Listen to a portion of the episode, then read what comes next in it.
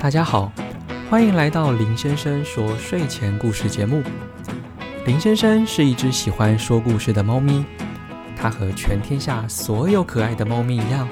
都想要将快乐时光献给每一位喜欢它的人类朋友。最近他发现小主人晚上常常不睡觉，于是想起了以前爸妈都会在睡前说故事给他听的甜蜜回忆。他也想要让小主人享有同样的感动，于是特别和主人借了道具，在大家都出门上班上学的顾家时光中，录下了一段又一段的好声音。期待在往后的每一个夜晚，都能让小主人和全世界所有的听众朋友拥有一个美好的星灿时光。邀请您一起加入收听的行列，除了温柔与优美的声音之外。